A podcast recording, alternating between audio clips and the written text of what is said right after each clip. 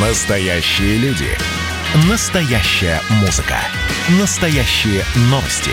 Радио «Комсомольская правда». Радио про настоящее. 97,2 FM.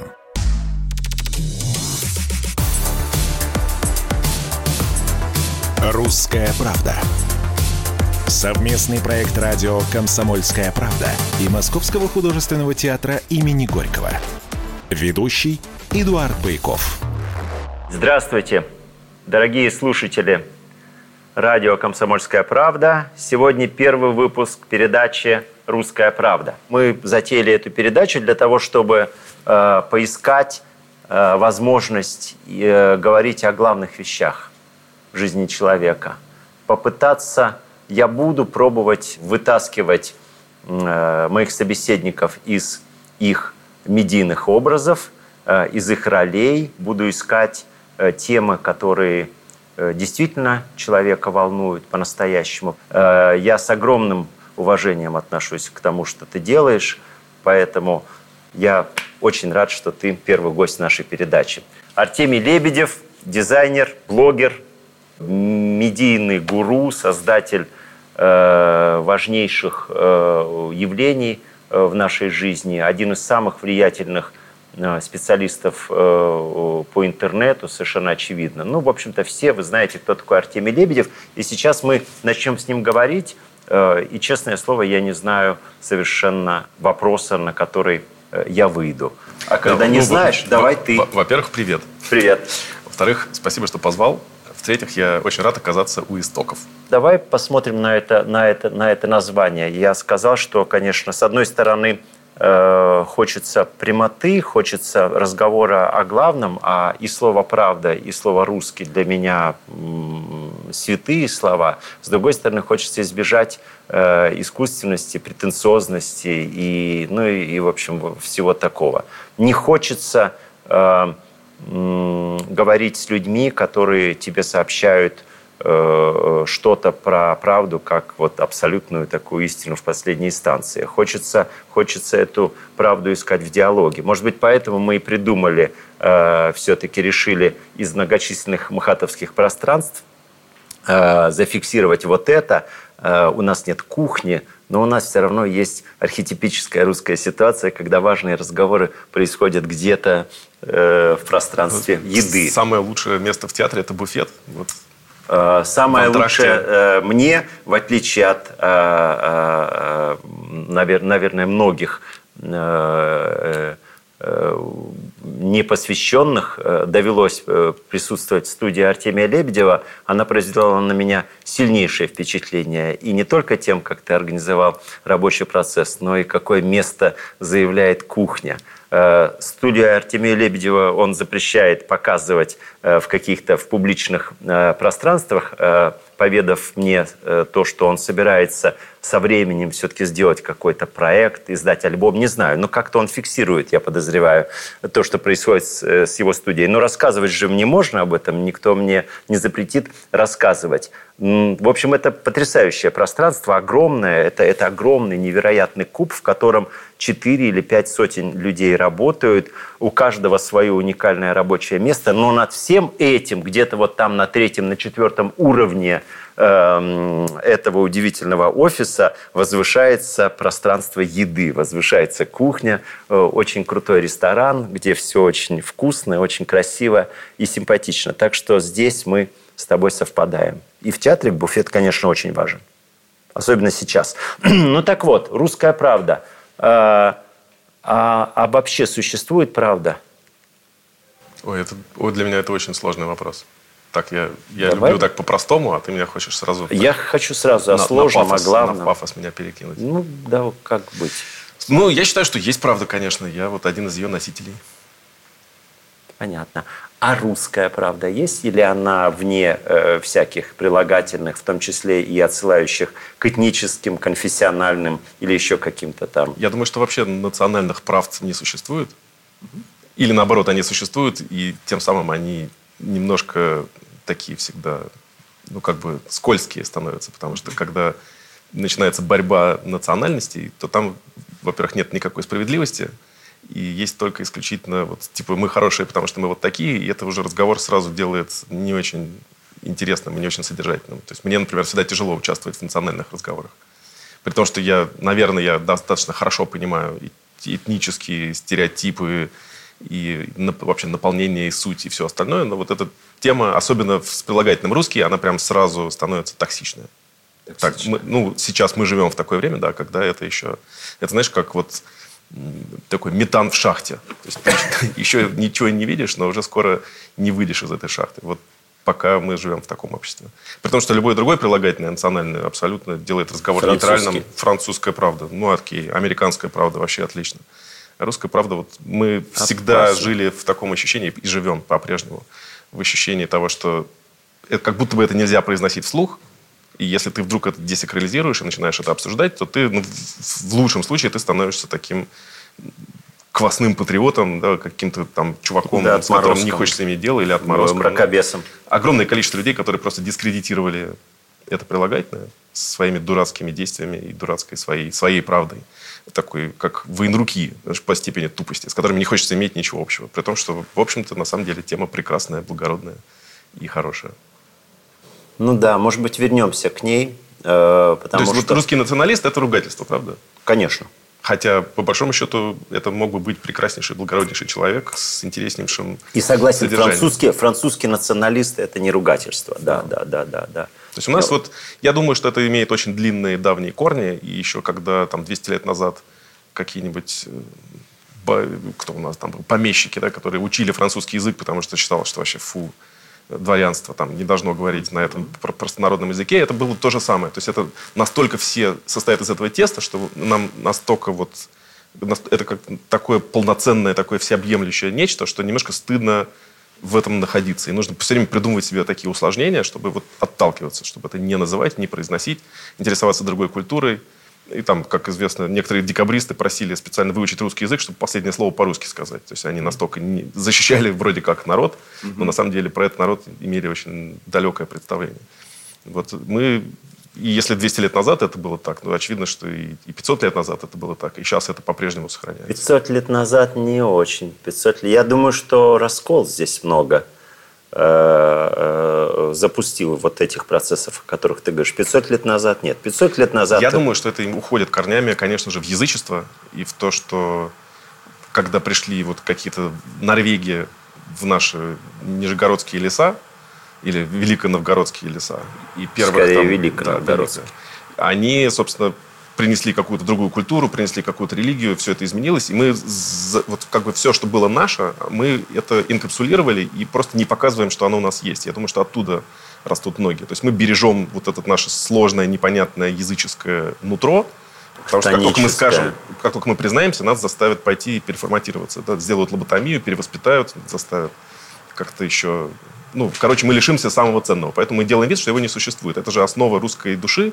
Ты никогда не должен признаваться, что у тебя, в принципе, все хорошо. Потому что ты таким образом лишаешься вроде как тех возможностей, которые у тебя есть, когда ты жалуешься, или когда тебе плохо, или когда на тебя напали татары. То есть ты все время прибедняешься. Это основа русской, русского менталитета. И поэтому, если ты вдруг скажешь, что ты русский, то ты как будто как бы признаешь, что тебе нач... типа надо начинать переделывать, сделать из тебя нормального человека, потому что ты какой-то вот необразованный языческий какой-то крестьянин в лесу со своим идолом, и нужно тебя в цивилизованную религию перевести. Поэтому если мы не признаемся о том, что мы язычники, то вроде нас и не трогают. Мы внешне мы все христиане, а в душе мы, конечно, все язычники. Ничего не поменялось за тысячу лет. Это есть, русская правда, как есть, я ее вижу. Есть, есть, есть, есть это, это очень интересно. Это очень интересная логика. И э, я, я ее слышу, и не могу сказать, что разделяю, потому что надо, на, надо думать. Но э, первое, что хочется сказать тебе в ответ, это то, что э, ситуация меняется, и э, новая медийная интернетовская реальность уже э, вносит какие-то свои коррективы. Вот последние там, 20-30 лет – мы живем в новом мире, э, в котором, э, мне кажется, очень много действительно нового. И я не являюсь как то специалистом по интернету, но я убежден, что мы не понимаем, насколько этот самый интернет изменил наше сознание, нашу, нашу антропологию. Пока не насколько. Я думаю, что, ну, вот, если говорить о каких-то базовых вещах, э, таких вот антропологических, там, качество внимания, способность э, запомнить какое-то количество э, текста или какое-то количество цифр. Я жил, я жил в мире, где люди э, телефонные номера Э, свои, своих э, друзей, своих э, родственников знали наизусть и, и, и диктовали их наизусть. Ну, это пока они были семизначные. Нет, дело не в этом. Я думаю, что дело не только Конечно, в семизначности. Когда появлялись телефонные номера, кстати, вначале люди считали, что это слишком сложно, слишком долго, поэтому была мнемоника. Первые 3-4 цифры были буквами. Потому что было очень сложно запомнить 5 цифр. Поэтому там то был у тебя какой-то То, то, то есть ты считаешь, что человеческое нутро, антропология не, не, не, не, не изменилась вообще за последние ничего, 20 за последние 50 лет. тысяч лет вообще ничего не поменялось. Это ровно такой же человек, как и был. Ничего вообще нового не добавилось. Есть понятие нейропластичности, и когда ты оказываешься в ситуации, что тебе надо запомнить не два телефонных номера, а 42, ты, как правило, с этим справляешься. Ну, Или, да, как ну, в моем детстве телефоны писали на обоих около телефона. Они прям были написаны, там все бабушки, дедушки. Ты не всегда их помнил, но у тебя телефон был прям нарисован авторучкой. Было удобно. Поскольку тебе не надо было с собой носить телефон, у тебя была записная книжка, и удобные номера были на стене написаны. Продолжение через несколько минут. «Русская правда». Совместный проект радио «Комсомольская правда» и Московского художественного театра имени Горького. Остались только мы на растерзание yeah. Парочка простых и молодых ребят Ла-ла-ла-лай, ла-ла-ла-ла-лай,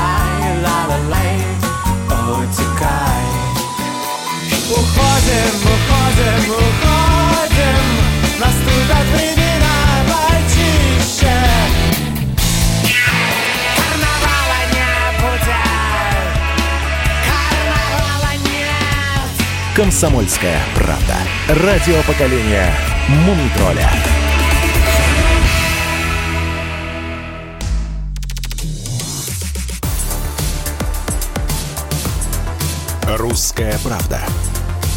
Совместный проект радио «Комсомольская правда» и Московского художественного театра имени Горького. Ведущий Эдуард Байков. Артемий Лебедев, дизайнер, блогер.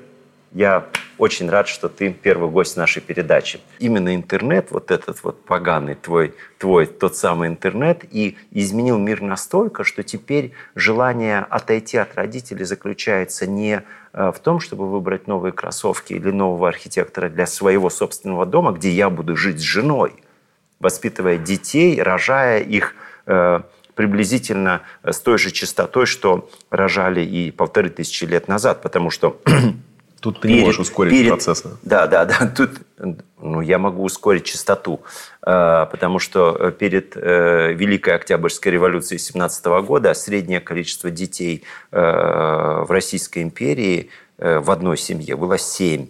И ты это, конечно, знаешь, да, 7 человек. А сейчас все изменяется, а сейчас далеко не 7. И никому не приходило в голову за последние там, 2000 лет поменять пол э, или жениться э, на том же самом, ну, то есть мужчине, жениться на мужчине, чтобы таким образом доказать своим родителям, что ты стал крутой, взрослый, и ты хочешь развиваться. И... Ну, come on, ты прямо сейчас какой-то домострой хочешь мне задвинуть. Да. Во-первых, это было всегда. Может быть, не в таких широких масштабах. Извини меня, размер имеет значение. То, что это было всегда, да, это биология. Я считаю, что это просто развитие человечества. И если кто-то хочет жить с кем-то, с другим человеком, со своим полом, или с коровой, или пойти в лес и обнимать там деревья, это, ну, ради бога, флаг тебе в руки, делай все, что тебе нравится. От этого человечество не испортится ты, ты, ты, ты убийственно в своих новостях рассуждал про то, что почему, почему так много разговоров о, о, о геях, об их желании жить вместе, почему, почему не, не, рас, не расширять это. Да, я считаю, что это как раз признак скудоумия, потому что люди обсуждают всего два пола и возмущаются от того, что кто-то выбирает свой пол, а не противоположный. Хотя на самом деле конфигураций гораздо больше. И те же самые геи, которые борются за права и за то, чтобы жениться, они борются всего лишь за двойные союзы. Я считаю, что это просто примитивное мышление, потому что надо должно пожениться сразу 100 человек. Почему нет? Что за архаичная форма? Почему вдвоем? Почему, почему брак это двое? Я хочу завещать свое наследство пяти сотням людей, с которыми я хочу прожить счастливо в браке. У меня вот такой выбор. А мне говорят, что нет, только вдвоем можно. Ну, это какой-то вот как дефицит, да, только в одни руки вот один iPhone. Непонятно, зачем так ограничивать. И у меня, у меня гораздо шире представление о том, на ты, что способно ты, человечество ты, в будущем. Ты, ты, ты анархист и провокатор. Не, на, на, на, то, что, на то, что человечество на это способно, я с ужасом э, наблюдаю человечество, соглашаюсь. Здесь я с тобой не буду спорить. Другое дело то, что для нас – это будет иметь какие-то тяжелые это вообще последствия. Не, не портит людей, не портит общество. Ничего ну да, происходит. исходя из того тезиса, который ты уже заявил о том, что 50 тысяч лет оно не меняется, тогда, тогда можно что угодно. Попрошу тебя э, рассказать о том, как ты относишься и к своему детству, и к, к вообще к воспитанию, к семье. Для меня это очень важный вопрос. Я мне 56 лет, и моя жизнь четко совершенно делится на время, когда я жил без, без семейных, как сказать, сценариев, э, э, когда я рассуждал, ну, в общем-то, похоже, может быть, не так изящно, как ты сейчас, не так э, провокационно, не так, не так ярко – говоря про, про 100 человек или про корову или еще про кого-то. Но, но, но, но я жил, да. У меня не было, у меня не было семейной, у меня не было цен, ценности семьи. Э, относительно недавно, там, совсем во взрослом возрасте, мне 42 года было, я наконец-то вспомнил, что у меня есть отец. Ну, я знал, там он где-то есть. Ну, ну, есть, есть. Ну, разошелся он с мамой, ну, разошелся с мамой. Ну, как-то, ну и, ну и бог с ним. И увидевшись, встретившись с ним, я, я, я был просто поражен, шокирован э, какой-то информацией, которую я получил. Оказывается, оказывается э, это одно и то же. Я увидел его жесты, его шутки, э, его, его э, жестикуляцию, его привычки, которые оказались в точности моими. То есть я полностью копирую и повторяю отца, никогда с ним толком не прожив в семье. Э, это, это, это было невероятное открытие. Оно запустило во мне какой-то очень серьезный, очень глубокий процесс, который меня привел к тому, что я вот стал человеком, который как только садится, даже с, э, с симпатичными ему людьми, но сразу начинает проповедовать домострой, так сказать, и, и всю вот эту вот квасную патриотическую э, телегу несет. А, а как ты относишься к семье? К воспитанию, ну, я к родителям? Что это традиционалист. Традиционалист. Да. При том, что у меня широкие взгляды, сам я живу традиционной жизнью. И у меня семья, много детей. И всегда вокруг у меня двоюродных братьев и сестер 19. Я как-то вырос всегда 19. в ситуации того, что вокруг много всегда родственников, много детей, дяди, тети. И, и ты с ними коммуницируешь. Ну, все, все детство мы так или иначе а прожи, сейчас? прожили. Сейчас уже все взрослые, конечно, каждый своими Но делами есть занимается. связи, есть, да, есть желание ну, как-то вот Обязательно. Там, Тус, потискать тус, племянника. Уже там. тусуемся с, со, с второй волной этого поколения. То есть те, которые мои ровесники, они уже Двоюродные такие... сестры у тебя да, есть, да? И ты, и ты их выделяешь от просто от... Ну, Братья есть... и сестры. Я с ними общаюсь с удовольствием. У меня мама одна из семи детей, поэтому тоже у меня всегда было шесть дядей и тети, и еще дядя с другой стороны. То есть всего семь. Мне количеством нельзя было удивить. Мне всегда это казалось, что это вот, ну, такое, все должно быть как-то на широкую ногу, всего много. То есть там варят не кастрюльку каши, а там кастрюлищу каши. То есть это всегда закладывает такие основы. В общем, ты, ты не пугаешься. Дедушка там, у тебя что... генерал. С одной Дед. стороны генерал, с другой стороны физик, академик. Академик, ох, ох. То есть у тебя такая прям очень да, это Слушай, у меня на самом деле... Причем очень крутое сочетание. С одной, с одной стороны, получается очевидно. Причем генерал-полковник, оговорюсь. Э, это, это тоже, это же как бы самый такой уже высок, высокая, да, офицерский чин. Ну, еще генерал армии сверху, да, ну, да. почти. Там очень интересная история, потому что вот как раз с этой стороны, с Лебедевской, у меня бабушка из Греции, поэтому я на четверть грек а ее отец был генеральный секретарь Компартии Турции, за что он сидел, собственно, в тюрьме в Стамбуле, потому что он был, ну, какой-то страшный ничего. тамошний диссидент. Я об этом узнал совершенно случайно, просто из мемуаров. Мне как почему-то в семье это не было легендой. И, собственно, Советский Союз его поменял на кого-то, его отпустили из тюрьмы, и он приехал со своей семьей в Москву. И, собственно, его дочь, моя, моя бабушка. И у него вторая была дочь, которая стала шпионкой советской, которая ездила и там... Как... Так он по национальности? Грек. Грек. Ну, поскольку был, они был... греки из, из Константинополя, а, ну, да, из ну, да, конечно. Да, гре... да. Там у них свой район был. Вот почему ты так э, воюешь с русской православной церковью, я понял. Почему? Конст... Я, да я шучу. Я, я грек, а не турок все-таки. Константинопольский. У меня, у меня нету конфликта внутри никакого. Я шучу.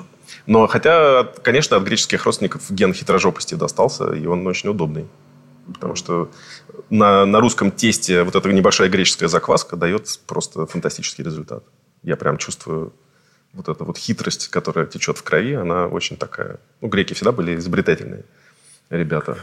И изобретательными, ну, ну и надо понимать, что они наши, наши, наши прямые культурные э, родители. Доноры, да, всего, всей культуры. Всего, да, они все. От, от алфавита ну, до религии мы все получили из Греции. Да, да, да. От алфавита, религии, да, до... До, до, до архитектуры. Все Абсолютно. Да, да. Это все греческие. Это греческие храмы, греческие принципы. Европа была значительно, значительно позже. А до, ну, даже церковь называлась греческая, да, да. До, до, понятно, до всех этих петровских, до имперских наших амбиций. Да, и вера называлась греческой. Удивительно, да, как интересно.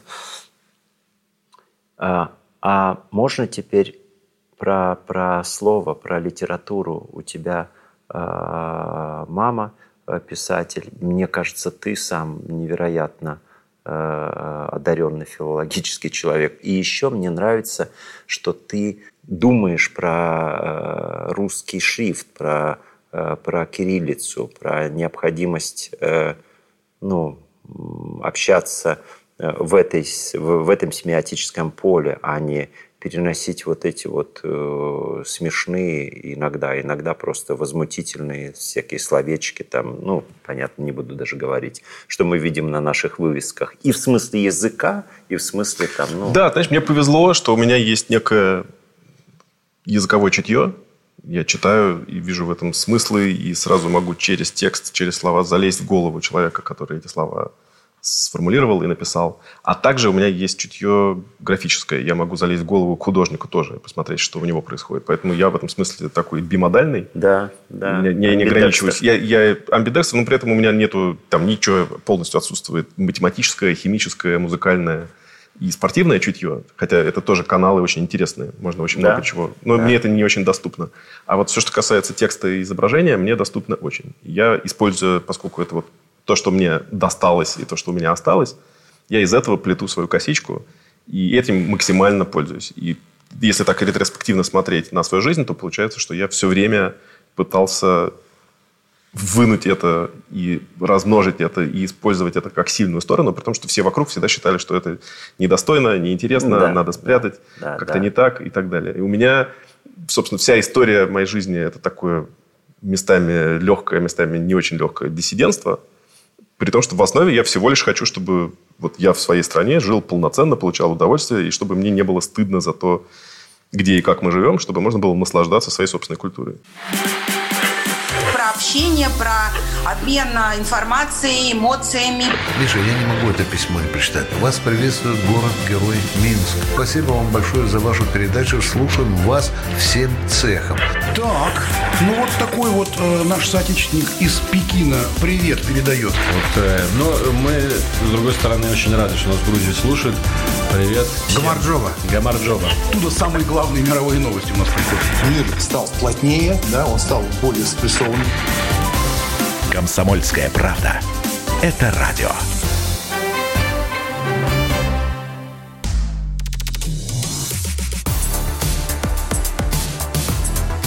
Русская правда.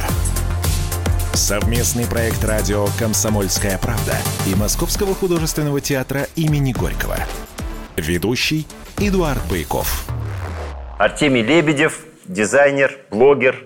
Я очень рад, что ты первый гость нашей передачи. Думаем мы на русском. И, значит, мы, мы, мы, мы русские. Ну, да, скоростной патриот – это уже такое словосочетание устойчивое, и мы уже, ну, метим как бы известный э, тип, хотя, хотя можно почистить ну, я, и слово «квасной», хотя, и слово «патриотизм». Да, я хотя люблю квас, но я, я не квасной патриот. Да, ну. Совершенно. Но мне так тоже повезло, я попал в Америку я же вырос в Советском Союзе, в самом, вот, в самом застое, в самом, просто в спальном районе в Медведково, в девятиэтажном доме, без каких-то перспектив. В общем, у меня было счастливейшее детство. То есть, ну, как всякое детство, естественно, ты, то, что ты получаешь в детстве, это счастье, независимо от того, что вокруг. Ну, почти, да. Дети в Северной Корее тоже счастливы, очевидно. И в любом другом месте. И в Сомали дети счастливы. Просто они еще не знают, что это. А потом вдруг Увы, даже, даже, даже, лет... даже потом начинаешь исследования, э, используя все честные научные э, методы, и видишь, что в Сомали дети-то посчастливее будут, чем э, в России или во Франции. Сто процентов. Конечно. Можешь взять автомат, пойти бабку на базаре ограбить. Это же счастье. Как мне рассказывали. Мой гид сомалишный. В детстве, в детстве у него было веселое. А я попал в 15 лет в США. И тогда страна была закрыта, то есть это было только-только вот перестройка все, значит, начала разваливаться, можно было туда попасть. Мне там дико не понравилось. Просто совсем. Но я там прожил целый год, учился в школе, у меня оттуда остался язык и некое представление о том, как работают механизмы американские. То есть ты учился в школе в американской? Один год, да. Мне она ужасно не понравилась. Это самые худшие воспоминания. Вот, и с точки зрения мерзкого патриотизма Америка тоже делает нас невероятно. Потому что каждое утро ты должен встать там, в 6.45, быть уже в школе очень рано. И день начинается с клятвы верности американскому флагу. Ты должен встать, положить руку на сердце, и из громкоговорителя завуч читает текст клятвы, все должны это повторять. А ты, ты был э, гражданином России? Я никогда не был никаким другим гражданином. Но, тем не менее, вот э, Нет, клят, был, клятву когда... надо было читать. У меня этим Или... отдельная история. Я был гражданином СССР тогда еще, естественно. Так. Россия еще не образовалась, когда так. я учился в школе.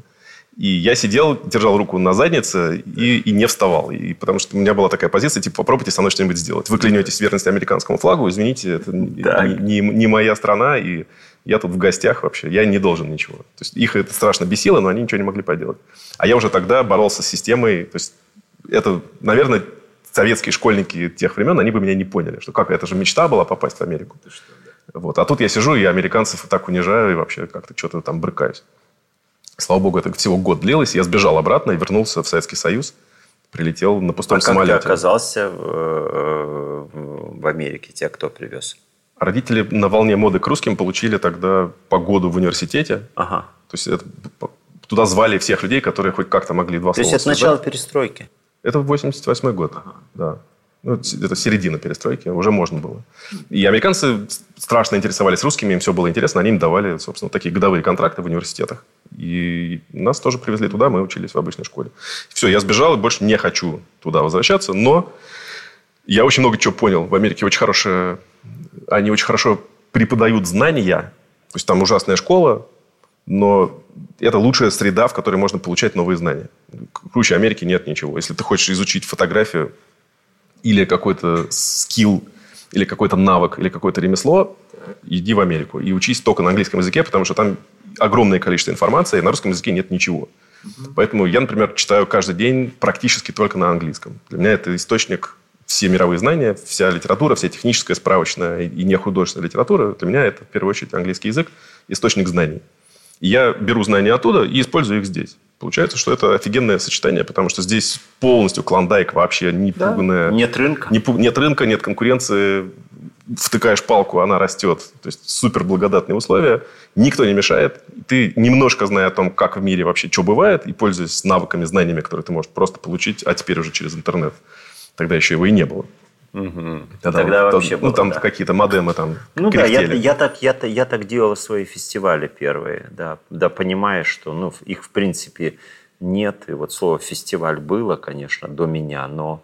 но... Ну да, я думаю, что побыв один сезон во Франции, ты мог приехать сюда и здесь устроить полностью фурор на 10 лет. Да, да. И Америка мне очень много в этом отношении дала. Я вот как раз до того, как мы начали записывать, говорил тебе а, о чувстве шока, я, я, я не могу пережить эту информацию. Я вот вчера, разговаривая с Соломоном Волковым, услышал вот это вот, э, ну, я это знал, но это говорит человек, который живет совсем недалеко от э, Линкольн-центра и говорит, до сентября 2021 года э, Метрополитен э, опера закрыта, филармония закрыта, и Бродвей закрыт.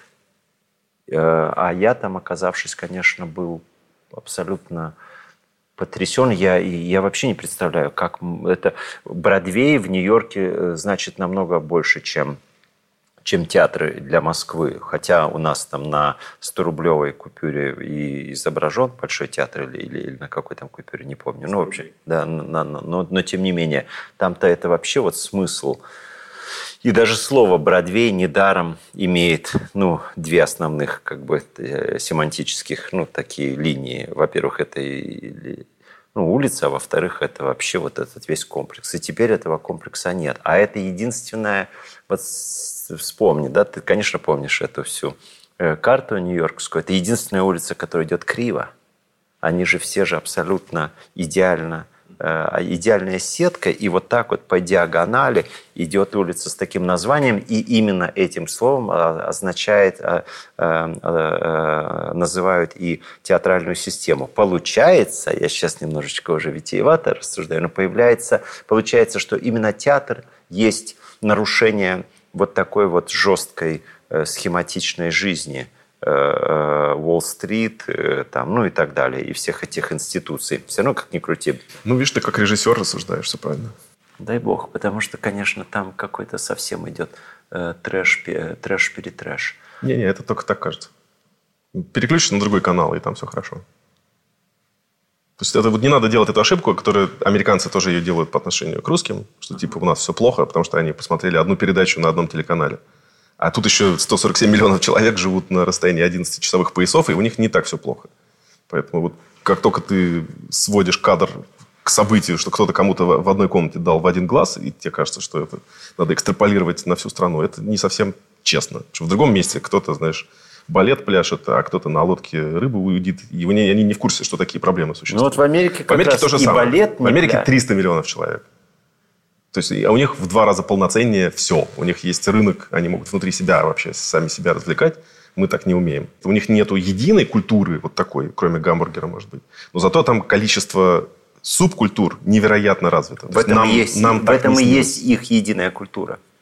Вот да, этой, они, вот, они очень да, хорошо, да, они да, как, да, вот этой такие, как клетки, которые, да, у них мембранная непроницаемость, но все вместе это организм. Они сделали глобальный мир изначально создавая свою страну, свою культуру как, как толерантную к разным э, доктринам, идеологическим и религиозным, ну, как бы страну, потому что... что каждый привозил свое. А, Америка – это вкле- страна сектантов. Да. И они изначально договорились, что вот на этой территории действует вот этот закон. И в этом отношении это э, первая и единственная пока империя, которая возникла по таким принципам. Поэтому она доминирует.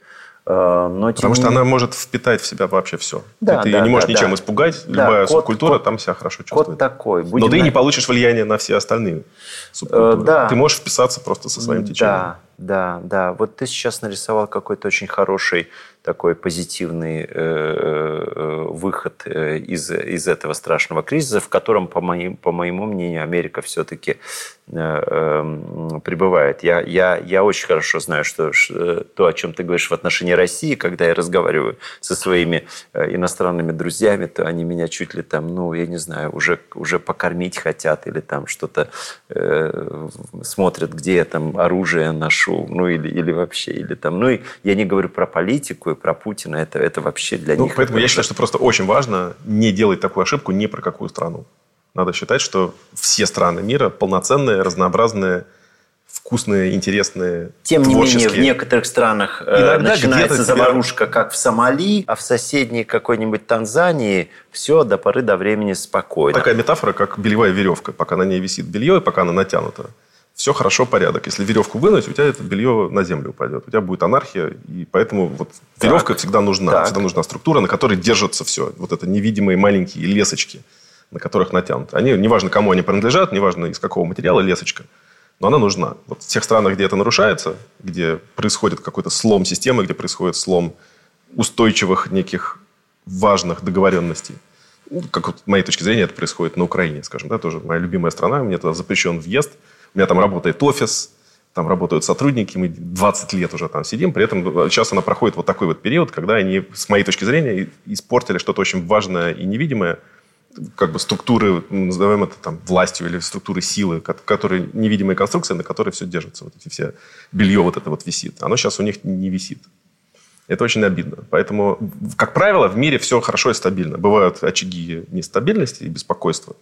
Иногда, где-то там, в пяти местах в мире. Но вообще в целом мир очень хорошее место. Очень разнообразное, интересное и не страшное.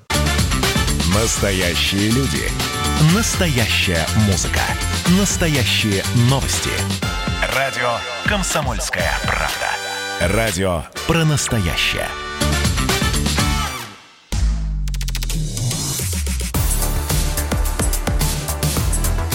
«Русская правда». Совместный проект радио «Комсомольская правда» и Московского художественного театра имени Горького. Ведущий Эдуард Байков. Артемий Лебедев, дизайнер, блогер. А расскажи, пожалуйста, вообще про еду, про, э, про кофе, про лавки, про э, то, как ты видишь, э, ну вот это, как, как ты моделируешь этот мир для себя, вот, вот вернусь к тому, что я уже говорил, потому что мне, мне, мне твой офис э, дико понравился, но, но ресторан э, да, да, да, даже в, в этом отношении все равно особенный. Там как-то так все с любовью порезано, разложено. То есть ты, ты ну, гурман. Я считаю, что я гурман, конечно, и я считаю, что вообще вся жизнь всегда в любом месте строится вокруг кухни. И, собственно, у каждого человека в доме тоже редко принимают гостей в кабинете, а, как правило, это все равно либо кухня, либо столовая, если у кого-то есть. Но это все равно вокруг еды, вокруг трапезы, потому что это и есть главный момент социализации. Хотя бы чай да, или кофе ты все равно пьешь, потому что это, это людей сближает. И вот потребление еды или распивание напитков – это та вещь, которая позволяет разговору клеиться. Это важно. Все застолья, все долгие часовые беседы происходят во время еды, а не просто так в конференц-зале. По-настоящему, да, трапеза, конечно. Да. Это в нашей культуре это очень развито. Вот, поэтому с этой точки зрения еда, конечно, очень нужна. И, и вообще, даже если ты не ешь, если ты уже наелся, все равно звуки стучание ножей по тарелкам, звуки это разливания хорошее, кофе, да? Да, да, бурление, вот это вот, да, так, вот это. шум кафе, да, вот это вот, это вот тебе все равно этот фон, который создает ощущение, что вокруг идет Ну, не жизнь. звук э, машин для капучино, конечно, а вот, да?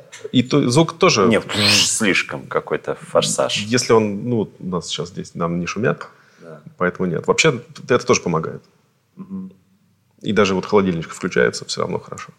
Чувствуешь, что цикл жизненный идет, Хладагент. У меня он включается, у меня, у меня, меня псих накрывает. Я, я думаю, блин, вообще. Потому что, потому что устаю. Видимо, у тебя совершенно другая граница э, вот этого шума городского. А у тебя дача есть? Вот что я, кстати, ой, хорошо, что я вспомнил. Я вчера пока, хотел... Пока нет. Нет, вот этот вопрос в детстве, я хотел задать. Была потому дача. что... Но про шумы интересная тема. Есть специальный сайт, где ты можешь включить себе, я иногда на работе, когда вот особенно в карантин шумы, никого да, не было, я включаю, включаю шум кафе. хорошие шумы, да? Шум кафе, например. Вот как раз вот эти постукивания ложечки блюдечко. Просто чтобы там какой-то разговор на фоне каких-то людей. Зачем ты это делаешь? Потому что мне нужен шум вокруг. Я не могу сидеть в тишине. Угу. А мне я, я себя плохо чувствую. А у меня ровно наоборот. То есть я, я вот когда оказываюсь... Э, я даже там, говорят, природа, воздух – хороший, листики, лес, эм, ну и, соответственно, хороший сон. Э, я для себя, наверное, делаю не только в каких-то там экологических качествах воздуха, я просто для меня вот то, что когда уходит вот этот шум, присутствующий в городе всегда априори. Ну вот есть два типа людей. У меня родной брат, например, у него специальные наушники с шумоподавлением, которые не просто тишина, а там супер тишина. Вот он их надевает, чтобы вообще отключиться полностью. И тогда он в тишине своего сознания уже вот программирует. А мне наоборот. Я не могу сидеть в тишине. Даже просто вот окно открыть, чтобы машины были слышны, у меня уже хорошо. Да, прекрасное такое качество экстравертности, открытости. И поэтому я терпеть не могу 1 января, потому что все шумы исчезают. Круто, да, точно. Мне, мне, физически больно. Удивительное время, я, да. Я, ощущение, что люди куда-то исчезли, как конец цивилизации. Мне надо, чтобы была движуха. Точно, да, правда, так и есть. Давай про, про искусство поговорим. Э, расскажи, ты вообще вот, вот, вот в такие э, игры, как эстетика, играешь?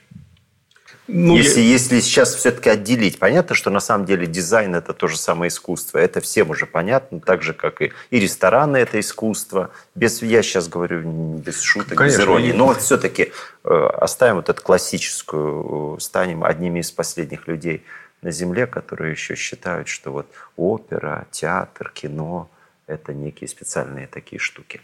У меня нет никакого благоговения перед ними. Я не считаю, что это какая-то священная с придыханием история. Я считаю, что это все в каком-то смысле даже утилитарное искусство, потому что они существуют для получения удовольствия, для радости, для души. А для меня это то же самое, как и дизайн. Это вещь, которая нужна... Она должна быть коммерчески востребована. Потому что если она коммерчески не востребована, значит, ты тогда, наверное, занимаешься чем-то не тем, если это никому не надо лучшая вещь на свете – это та вещь, которая настолько нужна людям, что они за нее еще и заплатят. То есть они поделятся своим ресурсом, они потратили силы, получили эквивалент этих сил в виде денег, а эти деньги потратили на то, что они хотят себе получить. То есть это безошибочный выбор. Если uh-huh. человек платит за то, что делаешь, значит, это точно надо кому-то. Я привык много лет, вот только что отпраздновал 25-летие своей студии, довольно долго по нашим российским меркам. Тем более дизайн – это область, которая 25 лет назад все крутили пальцем у виска, родители, все предки сказали, что ты сошел с ума, что ты что будешь сейчас рисовать этикетку для колбасы. Это, ну, это нижайшее было днище, это был позор семьи, потому что вот вместо получения высшего образования филологического я начал заниматься какой-то хренью. Но это точно не благородное дело, меня никто не поддерживал в этом. Потому что ну, куда ниже падать? Да? Ценники в магазине рисовать. Ну, то есть, вот так оценивалось да, то, что да. я тогда делал. Да. А я как раз считаю, что это отличное направление. Я выбрал область, которая была максимально далека от всех вообще моих родственников, какие только были, чтобы никто не мог сказать, что он имеет к этому отношение. Mm-hmm. Потому что они еще не просто не имели к этому отношения, они мне еще накидали с собой в дорогу mm-hmm. вот этих вот э, оценок, что типа иди, иди туда, там скоро вернешься, будешь там, нормальным человеком. И в России не было тогда дизайна, не было рынка дизайнерского, не было спроса. Я все это фактически сам создавал, сам изобретал. Мне повезло, что в этот момент довольно скоро появился интернет, хотя я начал заниматься еще до интернета. Дизайном я верстал книжки, всем старым советским мастодонтам книжным помогал сверсткой. Я был тоже связан с театром, потому что, скажем, управляющий студии, Денис, мой коллега, он был главным администратором в театре Табакова в 96 году. И первый телефон, который был на моем сайте указан в качестве телефона студии, был телефон как раз театра Табакова. И Денис, он брал трубку и говорил, алло, и по голосу должен был понять, по контексту ему звонят билеты купить звонят, или в студию. Или про дизайн. Да, и это вот еще, то есть еще тогда он не переехал в офис, он еще продолжал ага. там работать. То есть ага. мы только-только начали и так вот договорились. И он через год уже переехал в студию и попрощался с театром, хотя у него была супер должность и супер возможности. Еще. Сидел там на чистых прудах. И переехал в никуда, в одну комнату со мной, каким-то начинающим вообще дизайнером без каких-либо регалии, без ничего, еще не было понятно, У тебя было это. очень много. Я вот сейчас прям вспоминаю это. Очень много книг у тебя было. Угу. Книги везде лежали и какие-то вот... Но интернета не было, получается, был. да? Не, ну 96-й, ну, это, был, конечно. это уже как-то был, так. Был, Плохой, медленный, но был.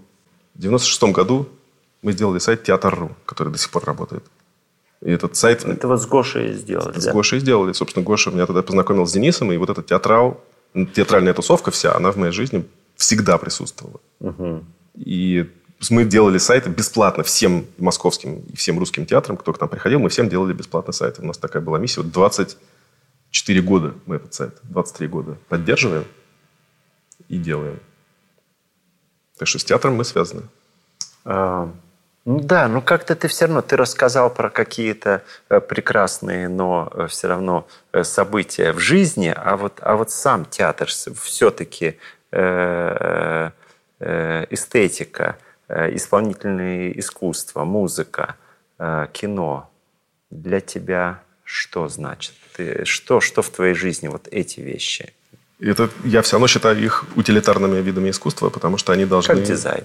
Как дизайн, как литература, которая написана для того, чтобы она читалась, для того, чтобы она может пробуждать мысли, воспитывать, менять твое отношение или переформатировать тебя, но все равно она в основе своей должна быть... Ну, это должен быть легкий рассказ, который... Легкий в том смысле, что ты сможешь это преодолеть, и ты, тебе это интересно. То же самое с кино. Когда кино не для всех, так называемое, это значит, что оно настолько никому не нужно, что его кто-то, извращенец какой-то для себя снял и хоть пытается мне в голову засунуть. А, а то, что хочу. Существует, а то, что люди разные, то, что существует иерархия какая-то, и то, что э, должно быть искусство для элиты, в том числе и интеллектуальное. Я в это не верю. Не Нет.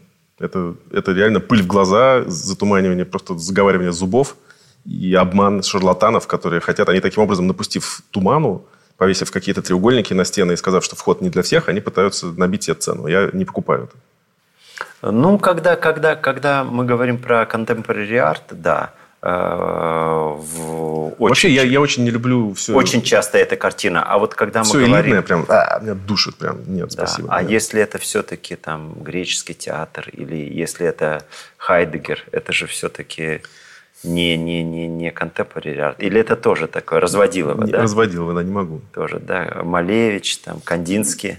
Нет, там, конечно, есть. Они, кстати, не такие уж и, и душниловые, как некоторые другие.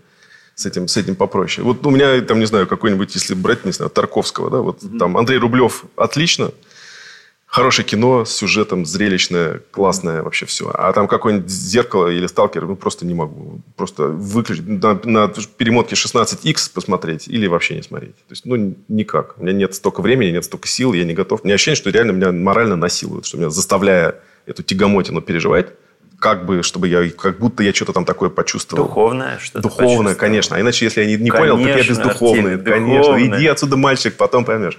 Вот это вот я не покупаю эту хрень совершенно. А я покупаюсь. А я нет, я не верю. Должно быть весело и бодро. И монтаж динамичный должен быть. Понятно. А... Вот я вчера посмотрел фильм «Ундина» немецкий. Чуть не сдох от скуки. Можно было снять на 30 секунд ролик, и все бы вот абсолютно все было бы понятно. Просто я считаю, что занудство – это не духовность. Это вот подмена понятий. Спасибо тебе огромное за то, что ты э, был первым гостем передачи. Пожалуйста. Э, «Русская правда». Спасибо. Спасибо. «Русская правда».